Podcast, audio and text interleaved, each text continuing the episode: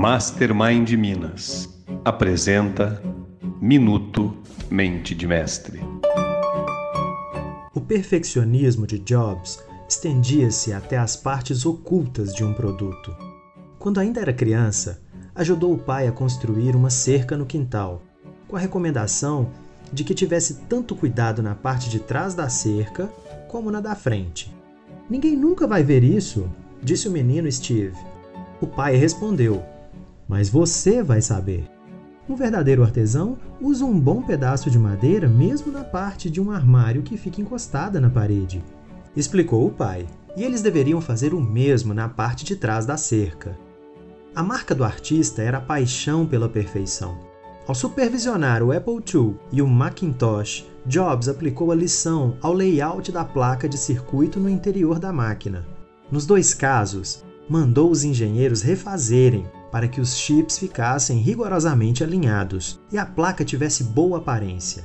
Isso pareceu particularmente esquisito para os engenheiros do Macintosh, porque Jobs já decretara que a máquina ficaria hermeticamente fechada.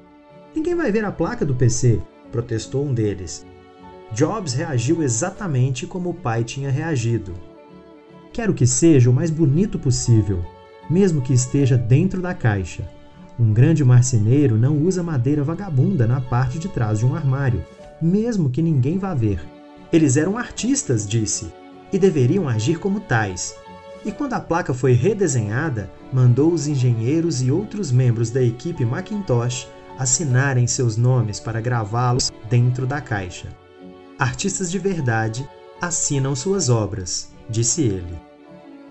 Na vida e nos negócios, uma maneira de deixar legado é instituir tradição, criando cultura em sua equipe.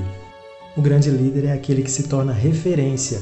O que nós estamos fazendo para imprimir uma cultura de alta performance na nossa vida e nos nossos negócios? Meu nome é Danilo Assis, representante oficial da Fundação Napoleon Hill e dos treinamentos Mastermind. E esse foi o Minuto Mente de Mestre. Gostou do conteúdo? Lembrou de alguém? Compartilhe com quem você gosta. Envie o seu comentário e siga o Minuto Mente de Mestre no Telegram e também no Spotify.